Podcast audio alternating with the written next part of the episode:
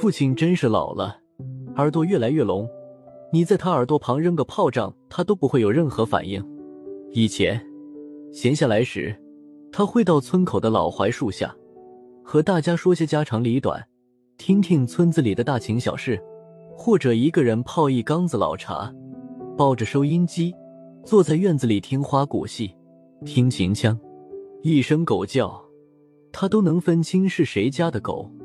可现在，他的耳朵什么也听不进去了。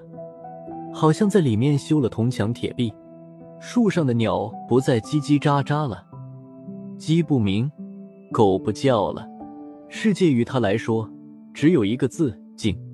那时，母亲的身体还好，我们给家里打电话时就打给他，然后母亲再把我们通话的内容及问候，借助手势以及他们一起生活几十年的经验传达给父亲。父亲耳朵聋。口齿却非常清晰，他声音洪亮。母亲比划一句，他就会嗯、哦、哎呀的说一句，以表示母亲转述的话他听明白了。末了，他就会对母亲说：“告诉儿子，我们啥都耗着力，别操心，有空了再回来看看。”自从父亲的耳朵聋了之后，我们几乎很少和他说话了。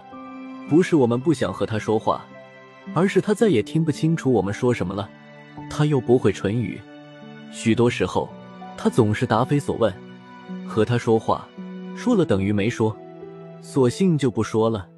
但父亲并不是不说话了，比如喂猪、喂羊、喂鸡时，父亲就会情不自禁地和他们说：“狗东西，这么好的吃食，还挑挑拣拣的。”或者说：“别抢呀，都有份的。”和动物说话有个最大的好处，就是你说你的，不需要他们回答，你只管表达你的意思就行了。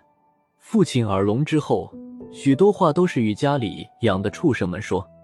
父亲年轻时脾气不怎么好，而母亲呢爱唠叨，两个人常常因一些鸡毛蒜皮的事，一言不合就吵吵起来。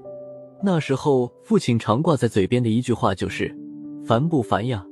整天就跟个麻雀似的叽叽喳喳个没完。现在，父亲的耳朵聋了，母亲一下子也安静了下来。母亲说什么，父亲都听不见，就不说了。倒是父亲说什么，他都言听计从，像个小媳妇似的。有一次过节回家，我们和母亲开玩笑说：“娘，你看爹现在的样子像不像个领导？说啥你都听，他让你干啥你就干啥。”母亲说：“你以为他父亲能？我是让着他。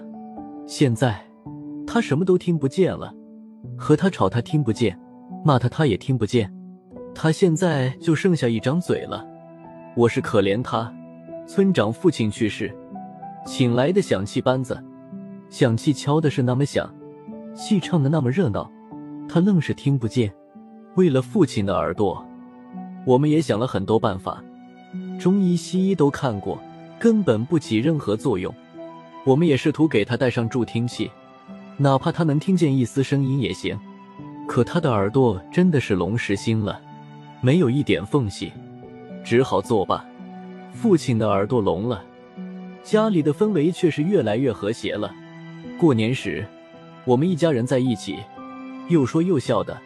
父亲坐在那里，虽然听不见我们说什么。但见我们笑，他也跟着笑。他将他的孙子抱在怀里，掏出一个红包塞进孙子的手里。孙子拿着红包，将嘴凑近他的耳朵说：“谢谢爷爷。”这一次，父亲竟然听懂了，说：“不用谢。”我们大家都笑，说父亲这句话是胡蒙对的。春天的时候，母亲病了，中风，事先没有一点征兆。一切都来得很突然。从医院里出来时，母亲留下了后遗症，说话口齿不清，每说一句话都相当费力。她坐在轮椅上，经常为要一件东西或者要办什么事，憋得脸红脖子粗，而我们却不知所云。倒是父亲、母亲说什么，他一下子就听懂了。父亲说：“你娘说她出院了，这病一时半会儿不会死，也好不了多快。他说你们都耽误了这长时间了，你们都有自己的工作，该回去上班了。听了父亲翻译过来母亲的话，我们一时不知说什么好。说真的，我们去上班了，家里怎么能放心的下？母亲能听见我们说的话，却表达不出来，而父亲能表达，却听不见我们说什么。这以后，就是给家里打个电话也是个问题。父亲见我们愣在那里，似乎明白了我们的意思。他说：“你们放心上班去吧，我虽然耳朵背。”可我身体好着呢，我能照看你娘的，你们也别担心。你母亲说不了，可耳朵灵，我呢，听不见却还能说。以后你们打电话来，我们两个人合起来接听。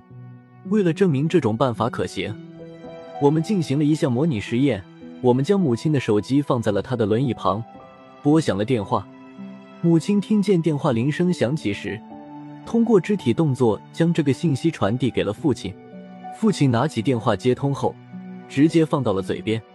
他说：“你娘耗着呢，我也耗着呢，放心吧。”然后挂了电话。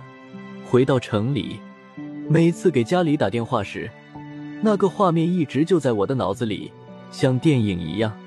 而且每次电话接通，父亲永远都是那句话：“你娘耗着呢，我也耗着呢。”放心吧，而我几乎什么也不用说。